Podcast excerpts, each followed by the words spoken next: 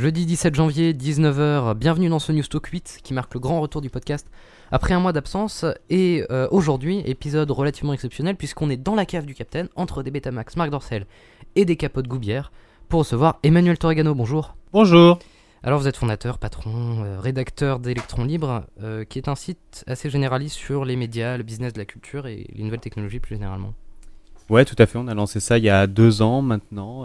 c'est un site qui essaye d'être un magazine en ligne euh, quotidien, euh, heure par heure, minute par minute même, euh, je dirais. Et on suit l'actualité de ce qu'on appelle les TMP, TMT, pardon, c'est télécommunications, médias, internet, enfin bref, tout ça. D'accord. on va, de toute façon, on va y revenir. alors, moi, je vous ai fait inviter aujourd'hui parce que vous avez entre guillemets le cul entre deux chaises puisque vous êtes, euh, vous êtes à la fois entre le, monde des médias traditionnels et le monde d'Internet en fait. Et justement, ça tombe bien puisque c'est de ça dont on va parler aujourd'hui. Et euh, juste avant de commencer l'émission, à proprement parler, je voulais, euh, je voulais parler de quelque chose d'assez incroyable qui est, qui est arrivé à un pote avant-hier. Alors en fait, lundi est, sorti sur YouTube une, une vidéo euh, vidéo qui commence par des images d'une rivière et de nature euh, de Bourgogne, qui était l'image de cet avec, euh, avec cette chanson en, fond musical. Donc un son un peu triste. Et on a l'impression que pendant les deux premières minutes de, sa vidéo, que c'est un début de documentaire sur la protection de l'environnement de Bourgogne. Et l'effet est renforcé par le fait que des titres apparaissent en surimpression du style machin présente avec la participation d'eux. Euh, et, en fait, après ces deux premières minutes, euh, où on dirait vraiment un début de documentaire, euh, début documentaire sur la protection de l'environnement, arrive en fond sonore la voix de Jamel Debbouze qui demande à ce que l'on protège l'environnement parce que la planète est en danger, etc. Avant qu'il dise que, en gros, lui, il veut bien protéger l'environnement, mais il peut rien faire, mais que si on voulait acheter son DVD, c'était, ça, lui, ça lui filerait du fric, donc il serait content. Et donc, donc voilà, donc il y a l'effet de surprise. Mais en fait, cette vidéo n'est pas du tout vraie puisque c'est un de mes amis qui l'a monté et qui en fait avait repris un, un clip d'il y a 4 ans qu'avait fait Jamel où justement il avait fait cette blague à propos de l'environnement. Il l'avait mis, il l'avait mis sur, sur, sur ces images qu'il avait filmées lui-même. Donc cette prétendue pub pour le DVD de Jamel n'a en fait aucun lien avec, avec l'humoriste puisque donc justement c'est l'ami qui l'a fait seul pour tester ses capacités de monteur. Sauf que Sauf qu'en fait, des, journaux ont cru qu'il s'agissait réellement d'une vidéo de Jamel Debbouze. Le premier journal à relayer l'info est Le Bien Public, qui est un journal local de Bourgogne qui relaye la vidéo mardi dans la journée, avec un article intitulé Jamel fait sa pub avec la Bourgogne. À 23h, c'est Pure People, un site hautement intellectuel, qui reprend la vidéo avec un article intitulé Jamel Debbouze et son documentaire ennuyeux à mourir. Euh, et enfin, euh, le site français de souche, f2souche.com, oula, un site axé sur la fierté nationale et plutôt positionné à droite, reprend l'article du bien public. Alors, euh, c'est vrai que mon ami et moi avons légèrement halluciné euh, de voir sa vidéo publiée euh, sur autant de sites dits professionnels. Et pourtant, de nombreux détails auraient dû attirer l'attention des journalistes. La vidéo était très bien montée, certes, mais il y avait quelques fautes d'orthographe. La chaîne YouTube de mon ami n'avait aucun lien avec l'humoriste. la vidéo de l'humoriste utilisée, donc datée d'il y a 4 ans. Et pourtant, les journalistes ont commis des fautes de débutants, réellement. Et les lecteurs sont aussi tombés dans le panneau, puisqu'on a, sur les trois sites visités, aucun commentaire ne remet en cause l'authenticité de la vidéo. Pour la petite histoire, les commentaires des articles étaient plutôt critiques, voire insultants pour Jamel Debbouze, qui dans cette histoire n'y est pour rien. Euh, voilà, donc une histoire assez hallucinante, euh, montrant justement euh, cette sorte d'effet boule de neige, comment une vidéo faite par un mec dans son salon peut être relayée par des journaux institutionnels. Entre temps, mon ami a viré la vidéo de YouTube car elle contenait des noms de proches qui étaient, qui étaient exposés au public, effet secondaire de la médiatisation. Il l'a republié depuis, sans les noms. Qu'est-ce que vous en pensez de cette histoire? Qu'une fausse info est toujours une info. C'est bien tout le problème aujourd'hui sur Internet. Alors on peut évidemment vitupérer, on peut évidemment se plaindre que le journaliste a été certainement trop rapide, qu'il n'a pas fait la vérification qu'il devait faire avant de faire, en tout cas le journaliste du bien public, hein, le, quotidien de Dijon, euh, de faire euh, les vérifications avant de publier son papier, parce qu'évidemment ce qu'il a publié c'est une énorme connerie. Sauf qu'une énorme connerie publiée par un journaliste devient une information d'une certaine manière sur Internet aujourd'hui, puisqu'on va parler non plus de l'info, mais de la désinfo, de l'intox de l'info. Et c'est finalement euh, peut-être l'une des, euh, euh, comment dirais-je, l'un des basculements très intéressants et importants que le web a apporté au métier de journaliste, c'est que le métier de journaliste est aujourd'hui encore plus déconnecté de ce qu'on pourrait appeler une vérité des faits ou historique qu'il ne l'a été avant à cause de la rapidité en effet, mais à cause du fait aussi qu'il y a un monceau d'informations qui sont totalement fausses, qui sont publiées tous les jours, absolument partout, et qui sont commentées. C'est pas le problème de les publier. Ce qui est très amusant, c'est qu'elles sont commentées. Euh, on va revenir sur ça euh, après, après le jingle. Il faut quand même savoir quand même que dans l'histoire, euh, mon, ami avait publié la vidéo, mais sans du tout vouloir faire un, un fake ni rien du tout. Jingle. Mes chers compatriotes, Aujourd'hui, il y a 20% de la population des pays riches qui consomment 80% des ressources naturelles. Alors, ce ne serait pas grave si la planète était une planète avec des ressources infinies. Hello, America. I'm Julian Assange, we can. Thank you, Grant. je suis aware. Je me suis réveillé. Et quand tu te réveilles, tu te dis mais qu'est-ce que je fais dans, dans ce... Quel rapport entre médias traditionnels et nouveaux médias? C'est le sujet de ce News Talk 9. Réagissez dès maintenant au 09 72 11 0020 pour un message sur le répondeur. On ne désespère pas d'en avoir. Ou par mail à lesmeb.padradio.fr. Alors, euh, on va revenir sur ce que sur votre site. Euh, je vais juste rappeler un peu votre CV. Vous donc, euh, vous êtes sur Twitter comme beaucoup d'autres journalistes qui euh, qui publient énormément euh, d'infos en rapport avec ce qu'ils font ou pas. Euh, euh, vous êtes euh, vous, êtes un, un journaliste web euh, puisque vous gérez Electron Libre euh, que vous nous avez présenté là il y a quelques minutes, que vous avez fondé en 2008 si je ne me trompe pas. Euh, et justement, euh, vous, avez, euh, vous avez fondé Electron Libre après avoir travaillé justement au Figaro, à Europe 1 et à l'événement du jeudi, donc trois, trois, grands, enfin, trois grands titres de, de, médias traditionnels. Et vous êtes encore plus le cul entre, entre deux chaises que Pascal Cardona, qui devait être l'invité, le, co-invité de cette émission. Et donc vous êtes journaliste web parlant des médias traditionnels et aussi de l'arrivée d'Internet qui chamboule tout ça. Donc c'est très très, enfin c'est à la fois, vous êtes vraiment sur la frontière entre les deux. Ouais, parce qu'on est à un moment de brisure dans l'histoire des médias. Euh, ce moment de brisure, il ressemble un peu, si on prend une autre métaphore, euh, à ce qu'on avait pu voir avec la révolution industrielle euh, du début du XXe siècle. Et pourquoi on est à ce moment de brisure? Parce que finalement, le réseau propose et permet non pas à des marques nouvelles forcément d'émerger, il propose surtout à ces marques nouvelles de se distribuer, de se faire connaître, d'avoir euh, une couverture d'audience tout d'un coup, tout à coup, si elle est bien faite, relativement importante, voire plus importante que certains médias traditionnels qui restent, eux, sur leur moyen de diffusion. Alors je vous fais ça de façon conceptuelle, de façon pratique, c'est assez simple. Euh, assez rapidement, avec Electron Libre, on a eu une, audience supérieure sur Internet à euh, la page, c'est-à-dire la, section du Figaro euh, dans laquelle je travaillais précédemment. Donc euh, le Figaro qui utilise des imprimeries, qui utilise tout un arsenal industriel pour produire euh, son contenu, qui va le mettre soit en ligne, soit va l'imprimer sur du papier, qui va ensuite être distribué, donc qui est une véritable usine, hein, c'est un niveau industriel, a du mal aujourd'hui, juste dans sa diffusion, dans sa distribution, à venir euh, concurrencer par le chiffre, par le volume même, je ne vous parle pas de la qualité de l'audience, c'est autre chose, les nouveaux players qui eux font la même chose pour 50 fois moins financièrement parlant. On parle, on n'est vraiment plus du tout dans les mêmes ordres d'idées. Ouais mais, ouais, mais de l'autre côté, quand vous vous êtes lancé en disant euh, bon, je me casse du Figaro pour faire un pur player, on n'a peut-être pas vu ça d'un très bon oeil euh, non plus. Qui ça? Bah, les gens autour de vous. Enfin, Mm. c'était, c'est peut-être aussi, euh, c'est peut-être aussi, on en parlera un peu du fait que le web a- a- est considéré peut-être comme un genre moins noble que, le, que la presse. Ah oui, non, moi j'ai jamais eu ce, ce type de complexe vis-à-vis de l'internet. Euh, moi je suis parti du Figaro parce que d'abord, un, je m'entendais pas avec la direction, enfin ça c'est un point de vue personnel. Mais surtout, deuxièmement, en effet, parce que euh, ce qu'on me proposait de faire euh, dans les pages classiques dans lesquelles j'ai travaillé n'avait vraiment rien à voir avec ce que je voyais moi de l'autre côté de la barrière, enfin de cette espèce de barrière de, ce mur de verre euh, qu'était l'internet par rapport à la presse traditionnelle, qui était beaucoup plus excitant, beaucoup plus intéressant, et dont je vous dis, finalement, en face, il y avait une espèce de Porsche qui était gonflée, et moi, je roulais avec une machine à bras. D'accord. Euh, on va juste passer un extrait audio d'une conférence qui avait été faite en 2008, en début 2008, par euh, l'association Média 2028, qui avait posé la question à différents intervenants de savoir euh, si en 2028 il resterait encore un titre de presse écrite, et c'est Christophe Barbier qui répondait. Je vais vous dire ce que j'ai trouvé dans les copies des mastériens de la promotion 2028 qui devaient répondre à la question suivante que signifie le mot presse? La plupart des élèves ont répondu immédiatement ce sont les initiales de Pre-Recorded Engine Sound System, ce qu'on appelait au XXe siècle boîte à rythme.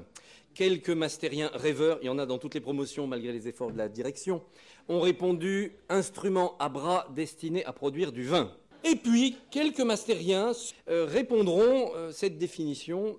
Du temps où il y avait des arbres, entre parenthèses végétaux carbonés verticaux à substance dure, on en faisait du papier, entre parenthèses matériaux souples, opaques et légèrement spongieux, pour imprimer, entre parenthèses cliquer chaque lettre sur le support susnommé, des informations, entre parenthèses, faits et opinions à l'objectivité douteuse émis par un individu qui se croit intéressant à l'intention de congénères qu'il présume intéressés.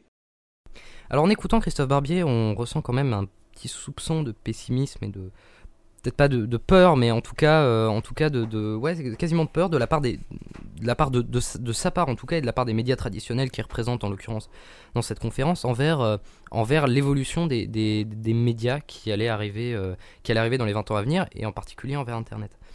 Est-ce que le web peut vraiment faire peur à la profession des journalistes, à la corporation, si on, si on, si on peut dire euh, c'est une question qui n'est pas forcément très jeune, euh, puisque l'extrait date de 2008 et elle était déjà posée, mais elle reste d'actualité. Qu'est-ce que vous en pensez? Alors, très sincèrement, je pense qu'en 2028, il ne restera absolument plus aucun des titres qu'on connaît aujourd'hui dans la presse traditionnelle. Plus aucun. Euh, d'ailleurs, je vais vous poser une autre question. Est-ce que vous connaissez une marque, on va dire un constructeur de charrettes qui a survécu à l'arrivée de la voiture? Non, il n'y en a pas. Toutes les marques de voitures n'étaient pas anciennement des marques de charrettes. Il faut le savoir. De la même manière, vous pouvez trouver ce type d'exemple de, de, de, de, comment dirais-je, euh, de décès, d'avis de décès anticipé euh, des marques d'une d'une comment dire d'une ère classique industrielle avant et après le début d'une autre ère industrielle. Il n'y a pas d'exemple de, marques, enfin en tout cas je n'en connais pas personnellement, de marques qui ont su finalement se pérenniser dans les mêmes domaines. Il y en a qui ont réussi à changer de domaine, à glisser euh, mais il n'y en a pas vraiment qui ont réussi à se, à, se convertir dans le nouveau bah, domaine. On peut citer Nintendo qui était au départ des cartes à jouer. Ouais, mais ça, c'est pas, pas exactement la même chose. Ces gens-là sont sur le jeu, ils n'ont pas changé grand-chose, ils ont juste étendu leur, euh, leur connaissance sur le jeu. La carte à jouer, bon, après, ils ont senti que la console était là, ils ont réussi. Dans les médias, moi, j'en connais pas. Voilà. Et même pire, je peux vous dire, euh, je connais que des marques qui sont mortes. Les marques de cartes à jouer qui sont mortes, il y en a aussi certainement des paquets. c'est le cas de le dire. Voilà, c'est tout le problème. C'est-à-dire qu'il n'y en a pas une qui survit. C'est même pas dire il y en a une qui va survivre, vous inquiétez pas, parce qu'elle est plus forte, parce qu'elle est meilleure. Non, il n'y en a pas une qui survivra. Le Monde, Libération, Le Figaro, ils mourront tous. Mais il y a une raison, et, je vous dis ça, c'est pas, pas pour faire une sorte de prophète apocalyptique des, des médias. Il y a des raisons essentielles à ça. La première raison, c'est qu'aujourd'hui sur Internet, quel que soit le modèle que vous utilisez, et Le Monde, Le Figaro et Libération, enfin surtout Le Monde et Le Figaro sont très efficaces, euh, vous faites vivre 40 à 50 personnes dans une, entreprise.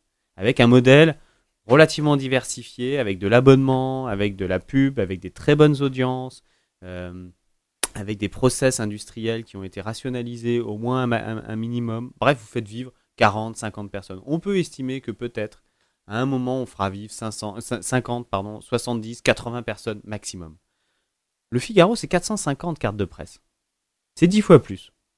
Comment vous faites pour faire passer une entreprise qui a 450 cartes de presse à une entreprise qui n'en aura plus que 45 sur un modèle de vente où elle n'a pas besoin de tous les gens qui lui permettent de vendre de la pub sur le papier ou sur autre chose? Bref, comment vous faites pour réduire la taille d'une entreprise de pratiquement un facteur 10 sans la tuer?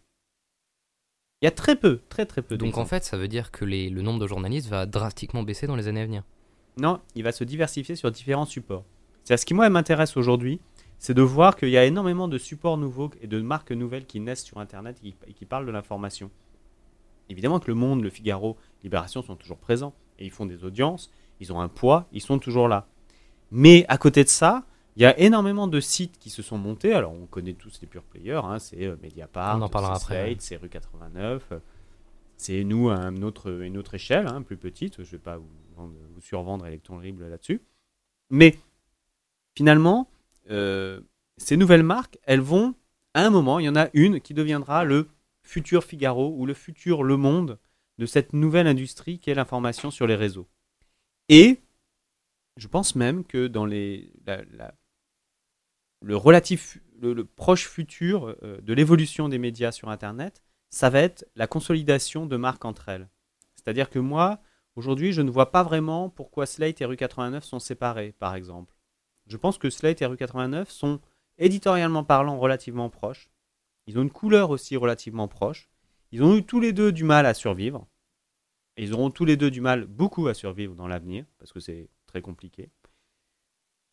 Ils vivent en grande partie, en tout cas pour Rue 89, des aides de l'État. Et donc, il va falloir à un moment, certainement, que des actionnaires communs à ces gens-là finissent par dire écoutez, vous êtes très sympathiques, mais on va faire des synergies, on va faire des économies, on va vous réunir, vous rassembler. Mais Slate, c'est aussi une filiale d'un plus grand groupe euh, international. euh, non Oui, non, je parle de rue 89 et Mediapart. Ah, vous avez cité Slate en fait. Oh, pardon, excusez-moi. Donc, c'est de rue 89 et de Mediapart dont je parlais, et pas de Slate. 7, en effet, est un, est- est un succès d'année de, d'un groupe américain qui a vendu la, la marque, euh, enfin, qui a vendu, qui a franchisé la marque en France pour qu'elle puisse être utilisée par Jean-Marie Colom- Colombani et ses potes. Donc, celle-là, a priori, il n'y a pas de raison qu'elle, fusionne. Excusez-moi pour le lapsus tout à l'heure. C'est bien rue 89 et Mediapart qui sont relativement proches, qui pourraient très bien Ouais, fusionner. mais Mediapart, euh, ils peuvent vivre quasiment sans l'aide de l'État, avait dit euh, Plenel il y a quelques semaines. Ouais, on attend toujours. Ok, euh, d'un autre côté, euh, si, le, si certains titres sont mis en cause, la profession de journaliste, elle ne l'est pas. La profession de journaliste aujourd'hui, euh, elle, a une compétence qu'elle doit faire valoir. Euh, Il n'y a pas d'autre choix que celui-ci euh, là-dessus. Et dans ce nou- nouveau monde numérique euh, euh, où euh, tout est rebrassé à nouveau, il n'empêche que euh, la seule valeur refuge, euh, si on peut parler de valeur refuge dans ces cas-là, que le journaliste peut avoir, c'est sa compétence de journaliste. Pourquoi sa compétence de journaliste? C'est pas que d'autres ne pourraient pas le faire. C'est pas ça mais c'est que euh, quelqu'un qui se prend au jeu de devenir un journaliste sur le web, d'être blogueur, et puis au bout d'un moment de se dire qu'il va chercher de l'information et tout ça, qu'est-ce qu'il fait? Il, ne fait que devenir journaliste. Et pourquoi il devient journaliste? Parce qu'il passe de plus en plus de temps à faire ça. Il, fait de plus en plus de, il passe de plus en plus de temps à appeler les gens, à les rencontrer, à aller chercher de l'information, à se créer un carnet d'adresses. Il a certainement de moins en moins de temps aussi pour faire autre chose, donc il devient un journaliste. Or, l'un des paramètres vachement intéressants qui est euh, à prendre en compte dans euh, cette grande histoire, ce grand schéma du décloisonnement que propose Internet. C'est-à-dire le décloisonnement, c'est en gros, euh, je peux faire ton boulot parce que grâce à Internet, on peut être tous musiciens, on peut être tous réalisateurs de cinéma, on peut être tous journalistes. Enfin, vous connaissez évidemment les, espèces de, mythes qui vivent autour de l'Internet. Or, c'est pas vrai. Parce que tu peux pas tout d'un coup te dire, ah tiens, je vais passer euh, 70% de mon temps, 80% de mon temps de ma journée à être journaliste. Il y a un moment où bah, soit c'est ton métier, soit ça ne l'est pas. Donc soit tu l'apprends, soit tu l'apprends pas. C'est aussi con que ça. Et donc en fait, les blogueurs sont voués plus ou moins à se professionnaliser, à devenir des journalistes avec une vraie formation. Bien sûr. Alors en fait, le, le blogueur a- a- euh, arrive dans le journalisme avec la porte la- qui lui semble la plus simple, c'est celle de l'éditorial. Le blogueur, en grande partie, c'est des gens qui veulent donner leur avis sur un fait, une chose, un événement, une actualité, un, un personnage. euh, euh, voilà, ce sont des éditorialistes. Les éditorialistes, il y en a toujours eu dans les journaux. Après, euh, écrire sur euh, une info, euh, trouver de l'info, l'analyser, la mettre en, en- en- en- en- en contre, en contrepoint avec une autre, tout ça, ça, ça demande autre chose. C'est un autre métier que petit à petit on peut acquérir aussi, mais qui en effet fait partie d'une professionnalisation du blogueur. Ouais, mais de l'autre côté, euh, de l'autre côté, en même temps, les, les, blogueurs restent la plupart du temps quand même dans, un, dans une sorte de bénévolat, ce qui probablement les limite aujourd'hui, non? Ouais, mais il y a beaucoup de journalistes aussi qui le sont. Et surtout, comme je vous dis, soit ils restent dans une espèce de bénévolat, mais il faut regarder l'histoire des gens. Les blogueurs qui réussissent et qui donc gagnent un peu d'argent, ils deviennent petit à petit des journalistes. La plupart du temps, d'ailleurs, ils deviennent des journalistes vendus à des marques, ce qui est un peu étrange. Mais sinon, évidemment, si je deviens blogueur à plein temps et journaliste à plein temps d'une certaine manière par ma pratique, il y a un moment où soit je gagne de l'argent avec et je continue, soit j'en gagne plus et j'arrête. Ok, euh, est-ce que euh, la défiance dont on- enfin, je parle un petit peu avec Christophe Barbier qui euh, voit un peu que les grandes marques, notamment celles qui dirigent comme l'Express, est-ce que justement cette défiance des grands médias traditionnels par rapport au net n'est pas aussi visible dans ce côté rédaction web? Vous avez parlé tout à l'heure du fait que Le Figaro, Le Monde ont chacun des rédactions web. Et, euh, et j'avais vu un article assez intéressant qui mettait en parallèle euh, les belles volontés des patrons de presse de considérer euh, d'un côté le, web comme une opportunité en ouvrant notamment des rédactions uniquement dédiées à Internet, et de l'autre côté sont traités de manière bien moins meilleure que les journalistes papier. Est-ce euh, on considère le web comme un genre moins noble entre guillemets? Oui, évidemment, il y a toujours une espèce de rapport de degré euh, entre le journaliste papier ou le journaliste. Mais il- rapport de degré qui existait également entre la télé, la radio et la presse. Pour beaucoup euh, des, journalistes presse, euh, un journaliste télévision, c'était un type qui ne faisait pas forcément le même métier que lui, qui avait moins de rigueur, qui avait moins de temps. D'abord, vous savez, on a fait le même procès qu'on fait aujourd'hui à l'Internet. On l'a fait à la radio, on l'a fait à la télévision aussi. C'est-à-dire que le, procès est assez facile finalement et, pas si évident que ça parce que en vrai il, est- évite euh, de parler des, euh, nouvelles manières de, traiter l'information qui sont amenées par Internet. C'est-à-dire la vitesse n'est pas quelque chose que l'on doit refuser sur Internet.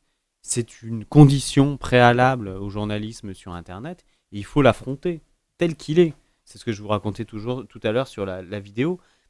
Aujourd'hui sur Internet, si vous regardez les audiences, donc si vous regardez l'état même du marché du journalisme, c'est des gens qui passent leur temps à essayer de parler de sujets qui sont faux, qui se passent leur temps à commenter une information qui n'est pas très vraie. Et il y en a tout le temps, sans arrêt.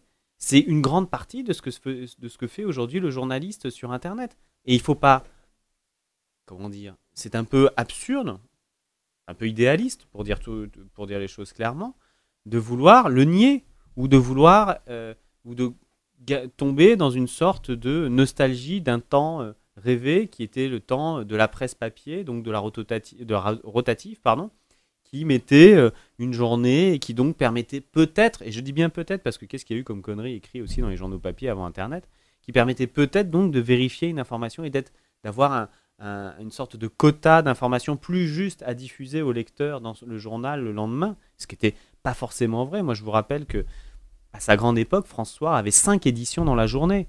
Est-ce que vous pensez que dans cinq éditions dans la journée, ces gens-là n'étaient pas non plus eux aussi, ces journalistes-là n'étaient pas eux aussi dans la contrainte du temps? Donc finalement, il y a un, faux procès qui est fait aujourd'hui en grande partie par la presse traditionnelle, papier, moi je l'appelle la, presse carbone finalement, peut-être carbonique aussi, euh, euh, qui croit voir dans euh, les, les, les biais euh, de, de l'Internet une sorte de dévalorisation du métier, ce qui n'est pas totalement vrai, mais ce qui n'est pas non plus totalement faux, dans le sens où le journalisme sur Internet doit faire avec ces nouvelles contraintes. Il ne peut pas aujourd'hui s'en passer, il ne peut pas se dire non, moi je suis hors de ça. Je ne crois pas à la maxime qu'avait lancée notamment euh, Edwy Plenel quand il a lancé Mediapart en disant le journalisme sur Mediapart, qu'il est par qui est par abonnement, doit forcément être celui du temps, de la prise de réflexion, de champ. Oui, d'accord, c'est vrai, mais tu vas écrire pour quelques personnes. Le gros de l'Internet, le gros des gens qui veulent s'informer sur le réseau, n'ont pas ce temps à accorder aux journalistes. Et tant pis, ou tant mieux, je ne sais pas. Euh, oui, enfin, euh, vous pensez aussi que les pratiques des journalistes évoluent aussi en fonction du support sur lequel ils écrivent? Parce que vous dites. Faut être euh, plus précis, parce que, je, parce que- ça veut dire beaucoup de choses, ça. Parce que en fait, vous dites là avec euh, Edoui Plenel que euh, en gros, euh, il voulait casser le côté, euh, euh, le côté euh, internet égale rapidité égale euh, égale euh, dépêche, euh, dépêche AFP euh, copier-coller. Est-ce que justement, euh, le- aussi, euh, ça se voit avec l'histoire que j'avais racontée en début d'émission, avec euh, les, les, les journalistes qui, euh, qui, se, qui ne citent pas leurs sources sur Internet, qui, où on ne voit même pas le nom euh, des personnes qui ont écrit, etc. Est-ce que donc, est-ce qu'il n'y a pas justement une différence de, pratique entre le journaliste qui va écrire pour le papier et un journaliste qui va écrire pour le web? Oui, il y a des conditions qui sont en effet différentes. Est-ce qu'il y a des di- différences pratiques évidentes? Non. Moi, quand j'étais au Figaro, euh, on a fait aussi beaucoup ce qu'on appelle, alors, euh, qui est évidemment très mal vu, il faut pas le dire, mais on a fait beaucoup de bâtonnage de dépêches. C'est-à-dire qu'avant, avant d'avoir Twitter, euh, avant d'avoir Google News, vous aviez un fil de dépêche AFP. Avant, c'était un Telex euh, qui vous crachait comme ça toutes les informations qui sortaient. Et en grande partie, ce que vous aviez le lendemain dans le journal, à l'époque où il n'y avait pas les réseaux, et ben c'était du bâtonnage de dépêches. Ça a toujours existé. Le journalisme en ça ne s'est pas révolutionné dans l'Internet. Là où il s'est révolutionné dans l'Internet, et je reprends, ça n'est pas du point de vue éditorial en grande partie, même s'il y a quelques différences, dont on, on a parlé très tôt, plus tôt, c'est essentiellement dans les moyens de distribution. Aujourd'hui, n'importe qui peut, avec un petit peu d'intelligence, des gens qui l'accompagnent et un peu d'argent s'il peut, euh, il peut créer un média dont l'influence, dont l'impact peut être supérieur à ceux qui sont quasiment centenaires sur les autres modes de distribution. C'est ça la grande différence qu'apporte Et Internet. C'est la distribution. Et justement, en fait, le- les, les anciens, euh, les anciennes marques type Le Monde, etc., n'arrivent pas à s'adapter à Internet. Enfin, d'ailleurs, ça se voit. Ben, On a parlé tout à l'heure, c'est euh, le problème est un problème d'échelle industrielle. Comment est-ce que vous faites pour utiliser une entreprise qui fait, euh, je ne sais plus combien fait le chiffre d'affaires du monde exact, je sais pas si c'est 180 ou 200 millions d'euros, même peut-être un peu moins, je ne sais plus exactement, euh, qui emploie donc pratiquement 500 ou 600 personnes. hein, je vous mets l'administratif, la pub, euh, tout ce qu'il y a dedans. Donc 500 à 600 personnes, et que tout d'un coup, vous allez shrinker, vous allez réduire pour le mettre sur un nouveau support, alors qui est formidable, hein, on est tous d'accord, moi aussi, je, je trouve ça formidable, mais sur lequel vous faites 10 fois moins de chiffre d'affaires. Vous faites comment? Comment vous faites sans tuer la bête? Ouais, mais d'un côté, ça, ça montre aussi qu'il y a, il y a aussi une baisse, euh, une baisse aussi de la volonté. Enfin, je veux dire, c'est- là encore le, le problème. C'est-à-dire, quand vous dites euh, il y aura pas tellement moins de journalistes, mais ils vont plus se diversifier, ça veut dire quoi?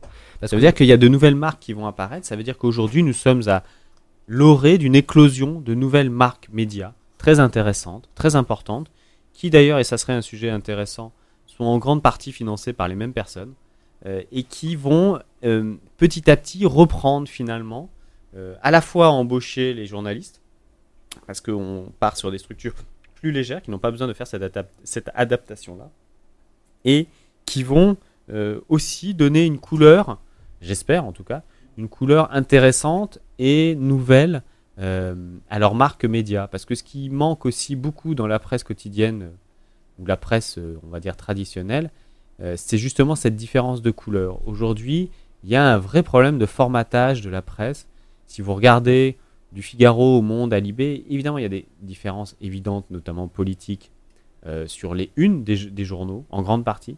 Si vous regardez l'intérieur, sur les contenus, sur l'information traitée, sur la place qu'on leur donne, il y a une sorte d'uniformisation qui s'est mise en place, qui est essentiellement liée d'ailleurs au fait que tous ces journaux ont été ou sont aujourd'hui le fruit d'à peu près les mêmes mécaniques.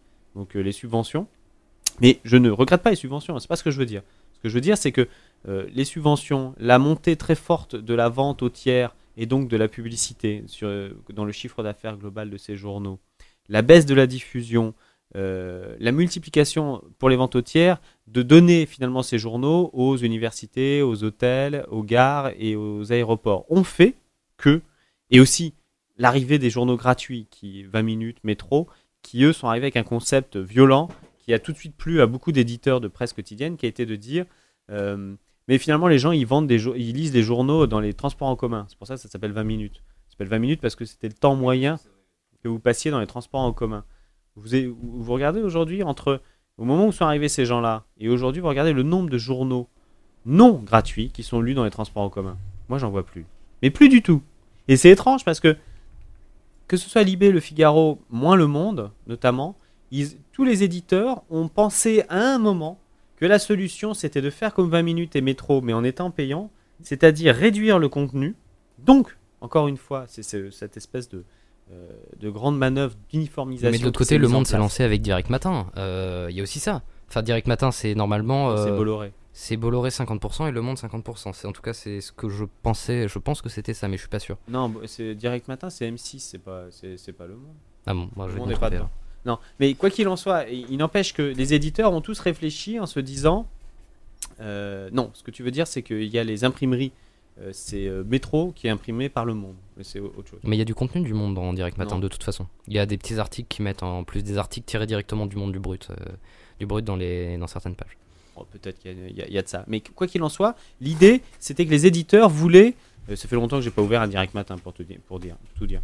Euh, l'idée, c'était que les éditeurs se sont posé la question à un moment. Bah alors, euh, s'il y a tout ça, s'il y a ces, gens qui arrivent avec des idées aussi neuves et peut-être aussi disruptives, on va faire un peu la même chose. Donc, on a eu comme ça des, des vecteurs qui ont fait que l'intérieur des journaux s'est uniformisé.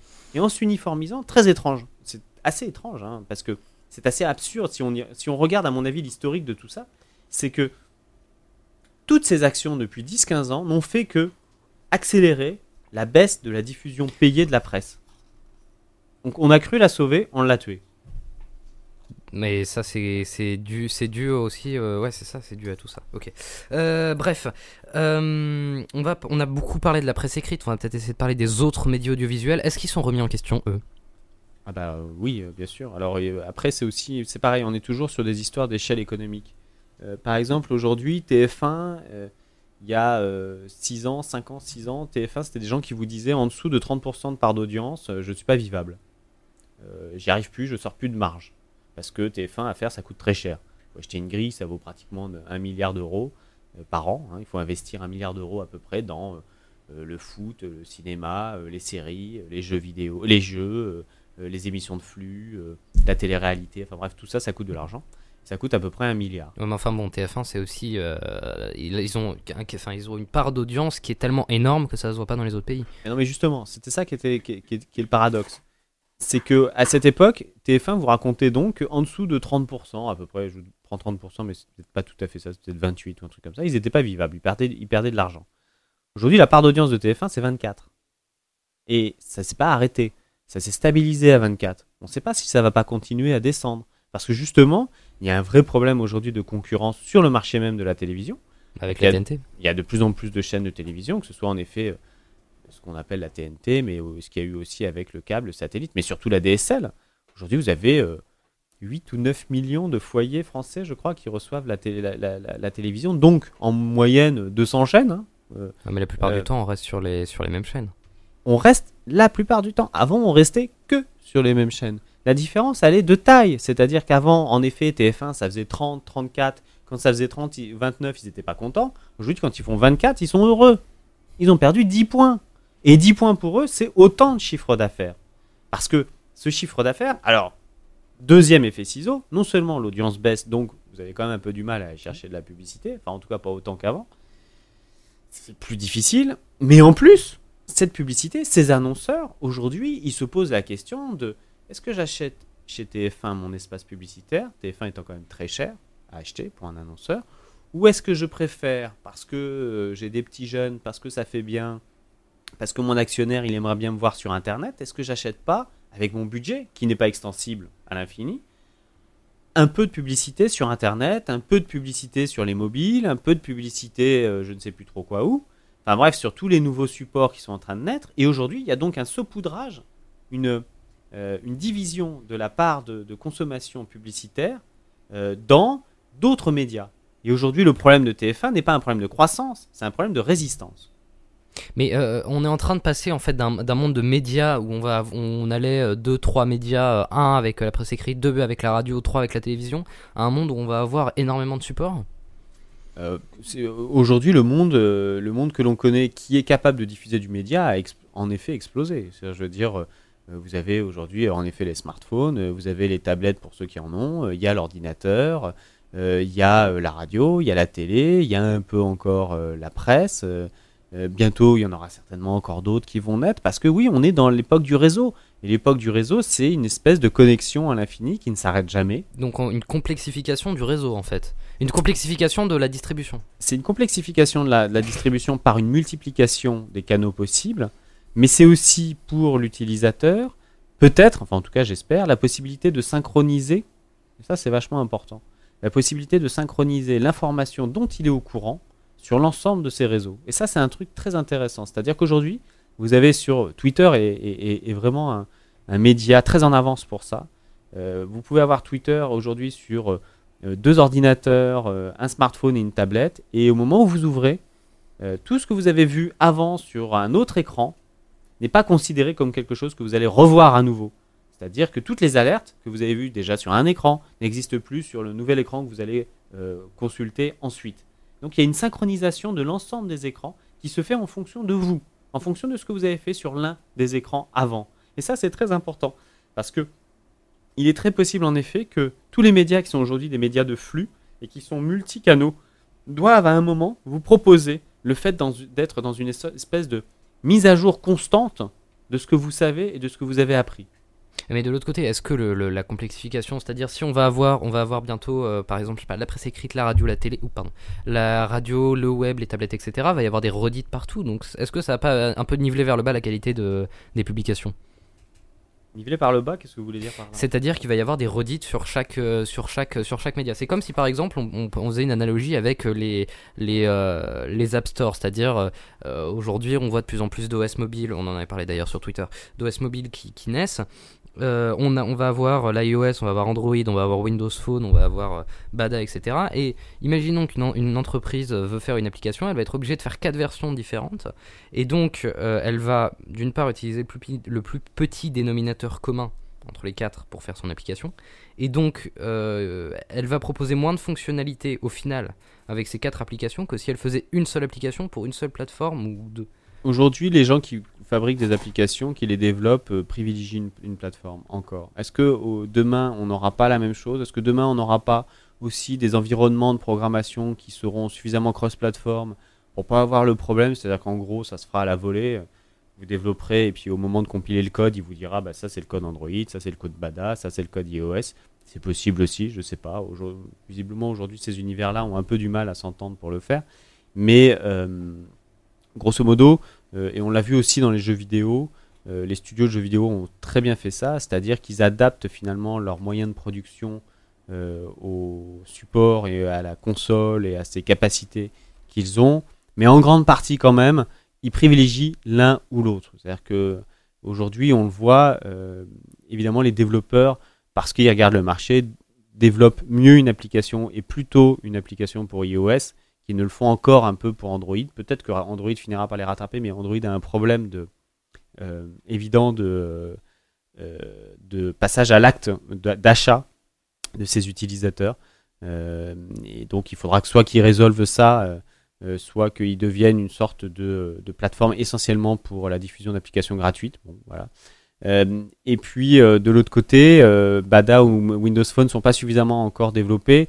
Donc il y a d'autres types évidemment de, de martingales hein, pour y arriver. C'est-à-dire que Microsoft euh, paye les développeurs en grande partie. C'est-à-dire que là où le développeur perd un peu en volume, finalement il, est, euh, il se rattrape en étant un peu, un peu payé par, euh, par, par Microsoft.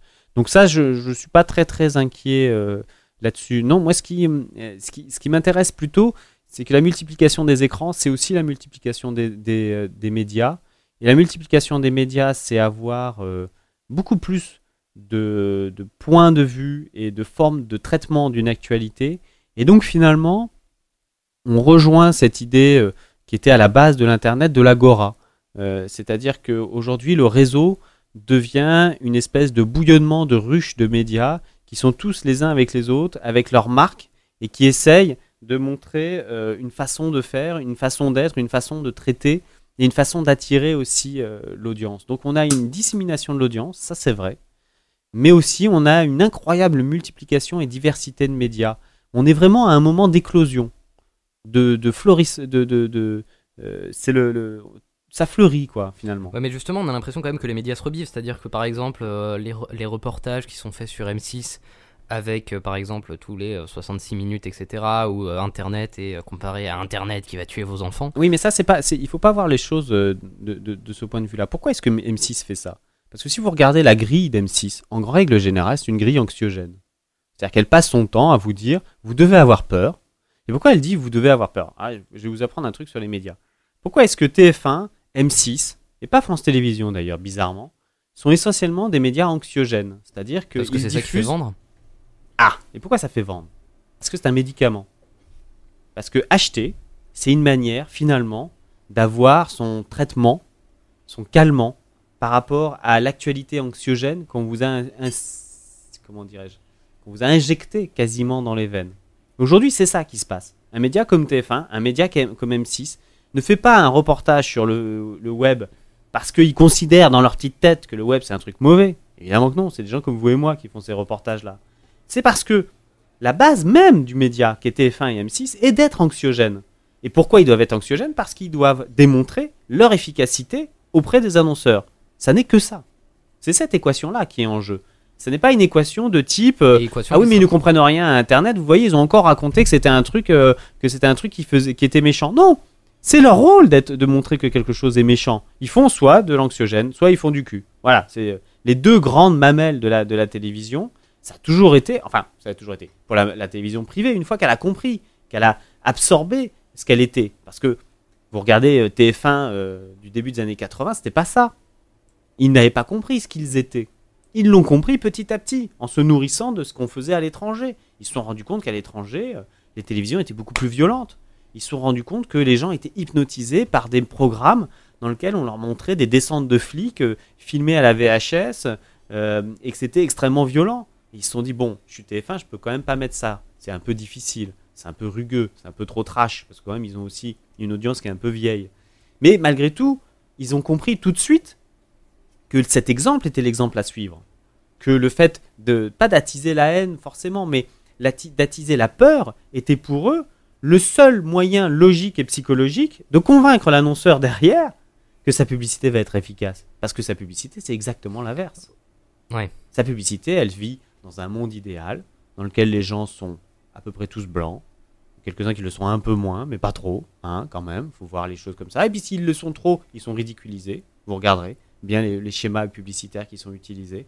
Parce que la publicité doit être le contrepoint de Jean-Pierre Pernaud et de son programme euh, anxiogène. Elle doit être le Bon, moment... Jean-Pierre Pernaud, ça va, c'est euh, c'est plus insupportable qu'anxiogène, euh, le JT de 13h de TF1. Non, non, c'est très anxiogène. Ça parle uniquement d'espèces en voie de disparition.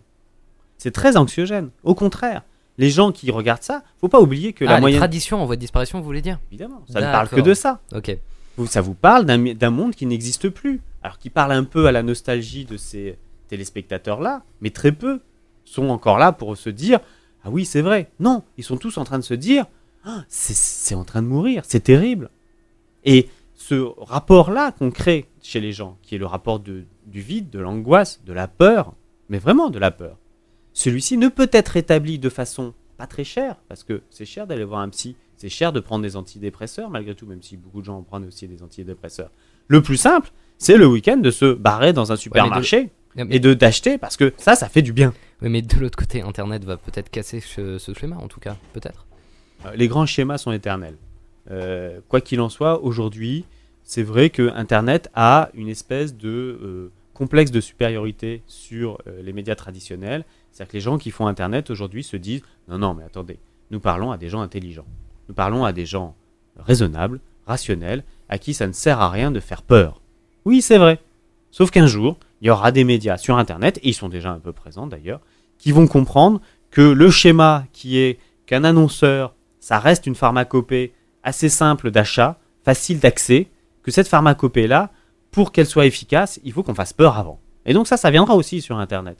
Le complexe de supériorité du net, qui existe aujourd'hui parce que c'est le complexe du pionnier, c'est celui qui se dit, non mais attendez, moi je suis sorti finalement euh, de ce monde vieillissant, euh, crapoteux, euh, euh, cynique, euh, gluant. J'en suis sorti un peu à la manière euh, de l'enfant Jésus, il faut dire les choses comme elles sont. Vous regardez d'ailleurs la façon dont fonctionnent les, certains sites sur Internet vis-à-vis des autres, c'est un véritable complexe de supériorité. C'est absolument extraordinaire. Comme un certain Oni que vous adorez. euh, Mais non, euh, j'ai eu le temps, j'ai eu déjà l'occasion de, de- de me de m'expliquer largement euh, con- concernant cette histoire. Euh, euh, OVNI est une plateforme de blog très intéressante. Euh, J'ai pas compris leur business model, mais bon, ça fait rien. Euh, J'imagine que ça doit bien marcher puisqu'ils font des dépenses absolument pharaoniques ces derniers temps. Donc c'est que ça doit vraiment, vraiment très très bien marcher. Mais je n'ai rien contre ça. C'est juste une plateforme de blog. Non, ce qui m'a gêné d'un point de vue éditorial, c'est qu'ils ont, oui, il y a eu des sujets sur lesquels, très franchement, ils racontaient n'importe quoi. Hmm. Et, que euh, c'est pas, vous qui avez dit qu'ils se prenaient pas pour la, euh, moitié de hein Oui, bien sûr, euh, ils, font partie de ces gens, mais moi aussi j'en fais partie d'une certaine manière, de ces gens qui ont une sorte de complexe de supériorité qui est celui du pionnier, celui qui dit je sais ce que va être l'avenir, c'est voilà, je suis une sorte de prophète inséré dans le réseau. Alors évidemment, je le dis pas comme ça parce que c'est un peu trop dur, mais je on, on me ferait passer pour un fou. Mais enfin, quand même, aujourd'hui, si vous regardez ce qui se passe dans, euh, euh, sur le réseau et les discours des uns et des autres, c'est des discours prophétiques. C'est des gens qui vous racontent ce que va être l'avenir, qu'il faut faire ceci, qu'il faut faire cela, qu'il y a des totems, qu'il y a euh, des passages obligés, qu'il y a même, euh, d'une certaine manière, des, euh, euh, pas des, euh, vous voyez, on, fait une espèce de baptême. Enfin, voilà, il y a, ce, y a ce côté-là de, cérémonial, de, passage de, témoins qui est en train de se faire aujourd'hui sur Internet dans beaucoup, beaucoup, beaucoup d'endroits, dans beaucoup de sites que vous lisez. Je, pense que je- j'en fais aussi un peu partie. euh, Là-dessus, je me sens pas particulièrement euh, plus malin que les autres. euh, ce, qui me, ce qui, moi, m'intéresse dans cette histoire-là, c'est à quel niveau on n'est pas en décalage avec la réalité d'un marché, qui est un marché essentiellement de, de survivance, et la survivance des médias, en grande partie, c'est la télévision qui nous l'a apprise. Voilà. Alors, je vais vous faire les schémas assez simples. hein. La radio, le- le- leur moyen de survivance, c'est-à-dire pourquoi est-ce que la, pub est efficace chez eux C'est parce que c'est une pub locale euh, et euh, quasiment instantanée. C'est-à-dire qu'en gros, la radio, ça marche avec le fait que quelqu'un euh, dans une chaîne de, supermarché quelconque va prendre une pub pour dire tel jour à telle heure, il y a 10% sur les côtes de porc. Et là, ça, ça marche très bien. Donc, en grande partie, les chaînes, les, Ouais, mais alors, les radios fonctionnent là-dessus. Ouais, Elles le- fonctionnent sur l'acte d'achat euh, instant, quasiment instantané. La télévision fonctionne sur, parce qu'il y a de l'image, sur euh, l'anxiogène. ouais, mais donc l'internet ne jouera pas forcément sur ces terrains. Internet, c'est tout à la fois. Donc il peut jouer sur tous les, fois- sur tous les, les- les points à la fois. Il peut jouer sur l'instantané, parce qu'en un clic, vous pouvez acheter quelque chose, mais il peut aussi jouer en grande partie sur l'anxiogène, avec même une euh, place particulièrement évidente à mettre en- euh, pour, les, publicitaires, puisqu'ils sont accolés au programme d'une certaine manière. Je vous dis, une chose très, très, très, euh, qui peut vous paraître assez euh, décevante, voire même pessimiste. Je pense qu'aucun média n'a intérêt à parier sur l'intelligence de ses adeptes pour vendre de la publicité. Si vous voulez faire autre chose, si vous voulez gagner votre, votre vie autrement, ne faites pas de la publicité. D'accord. On va passer un petit extrait audio.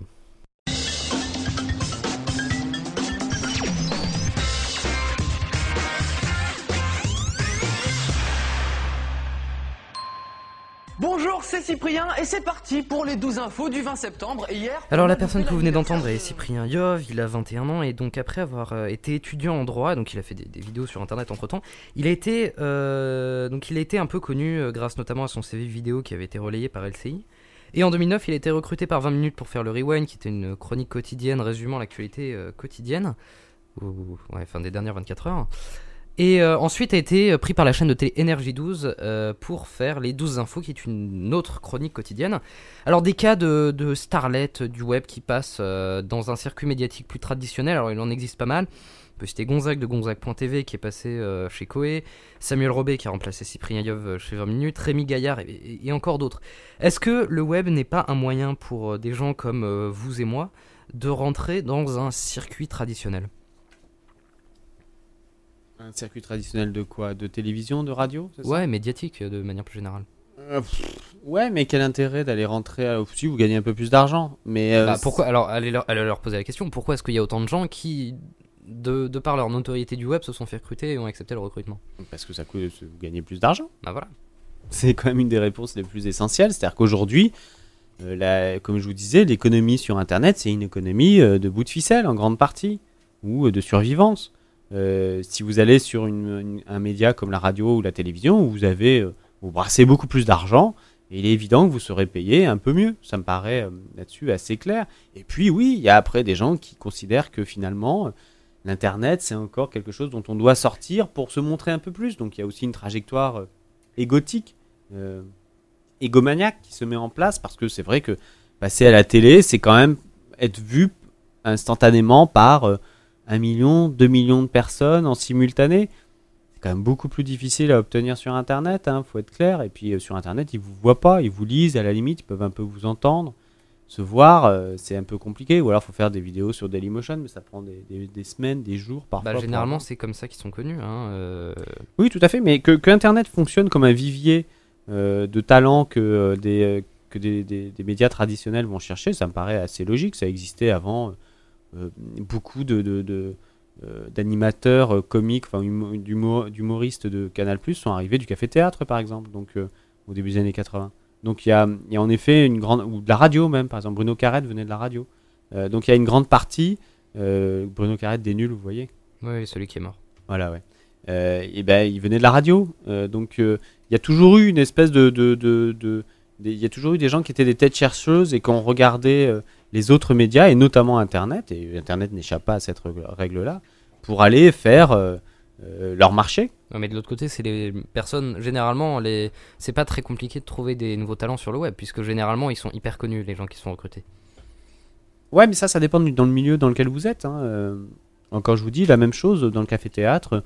Quand vous avez quelqu'un qui perçait, qui avait beaucoup de rentrées, enfin qui était intéressé par, qui intéressait plutôt les, gens, et ben euh, il y avait euh, forcément, euh, il faisait le buzz, lui aussi aussi à cette époque, ça s'appelait pas comme ça, et, et, souvent il se retrouvait, alors il passait par le petit théâtre de Bouvard, et puis qui était une émission des années 80, vous n'avez pas connu.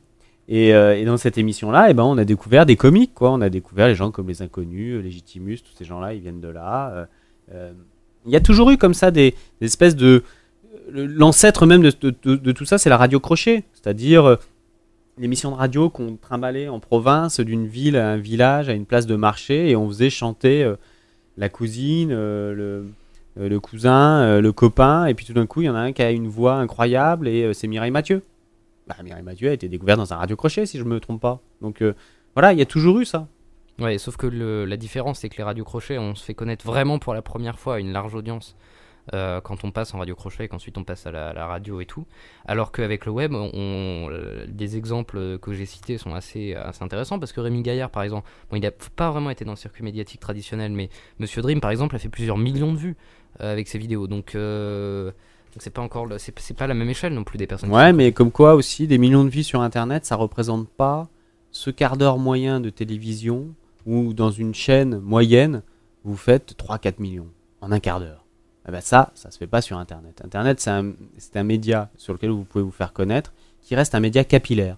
C'est-à-dire, c'est vous, moi, qui nous passons la vidéo, et puis c'est intéressant, et puis c'est rigolo, et puis on, on la met en une de Dailymotion, et elle fait une bonne audience parce qu'il y a des gens qui viennent passer comme ça, sur une demi-heure, qui viennent passer, ça fait 50, 60, 70 000.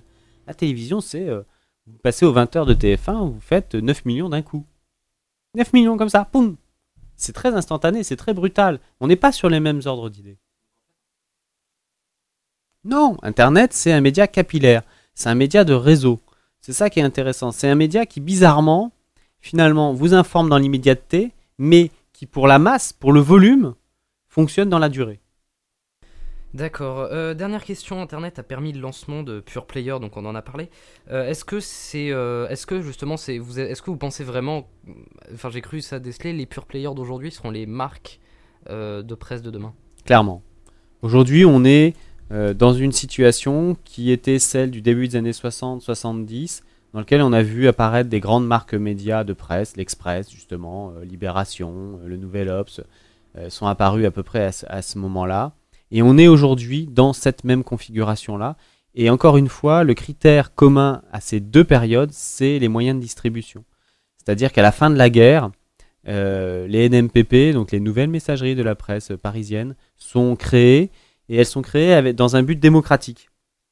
Elles disent, euh, voilà, pour éviter que. euh, donc elles sont créées dans un but démocratique, comme je vous disais tout à l'heure, celui de la diversité de la, euh, la façon de traiter les médias, la diversité de la liberté d'expression dans les médias. C'était ça le, point commun entre cette période-là et celle qu'on vit aujourd'hui.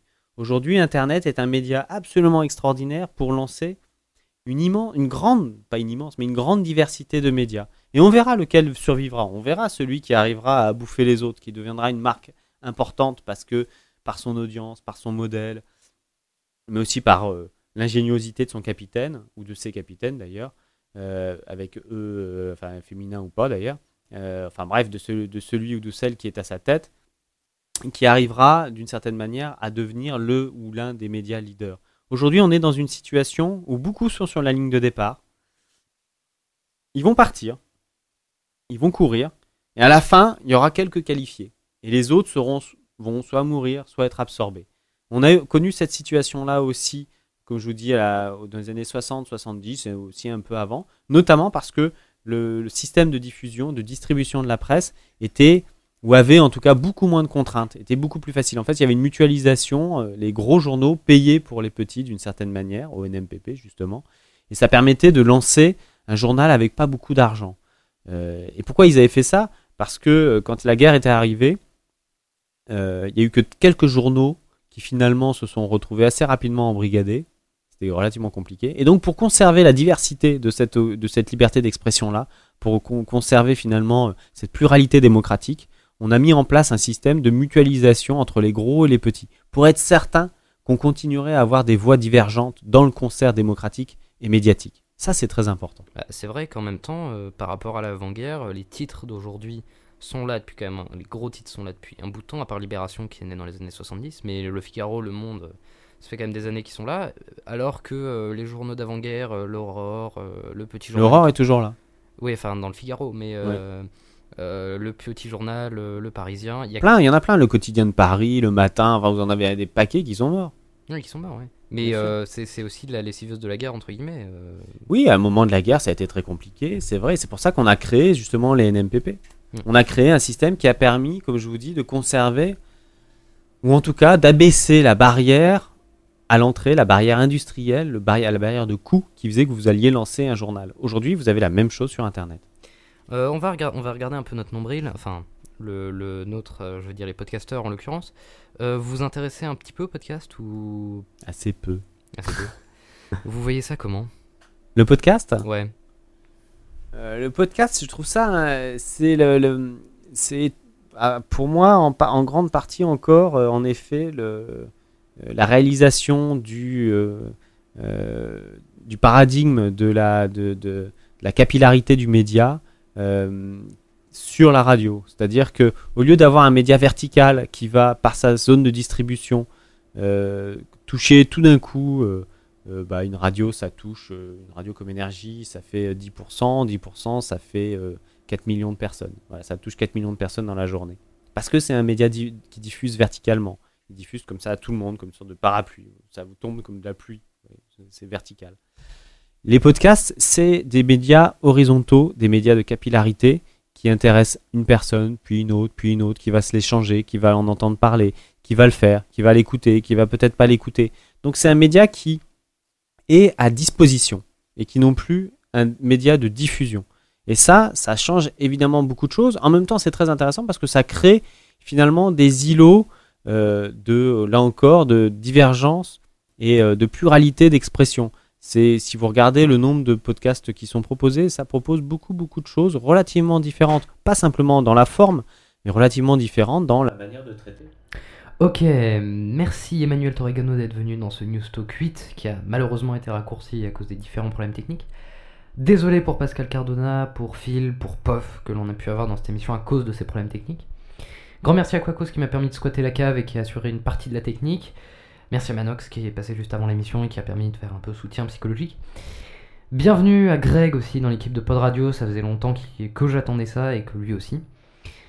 Euh, donc voilà, Newstalk c'est aussi sur iTunes, aussi sur Pod Radio diffusé 4 fois par semaine. Pod Radio d'ailleurs dont le site a été refait euh, par nos soins ce week-end.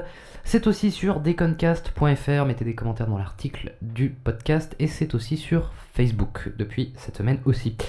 Merci en tout cas à tous de nous écouter, vous êtes de plus en plus nombreux à le faire et ça c'est très bien. On se retrouve dans 15 jours, le vendredi 4 mars, pour un épisode de- sur un sujet déterminé. Vous pouvez néanmoins réagir au 09 72 11 0020, le répondeur, euh, à propos de cette émission, ou avec le mail lemeb, arobase podradio.fr. Ce sera diffusé dans le prochain épisode, dans 15 jours donc. D'ici là, euh, lisez rue 89, Mediapart, Electron Libre, euh, OVNI, etc. Vous pourrez vous la péter dans 20 ans, mais pensez à vous déconnecter de temps en temps, et surtout, surtout, pensez à vous ouvrir l'esprit.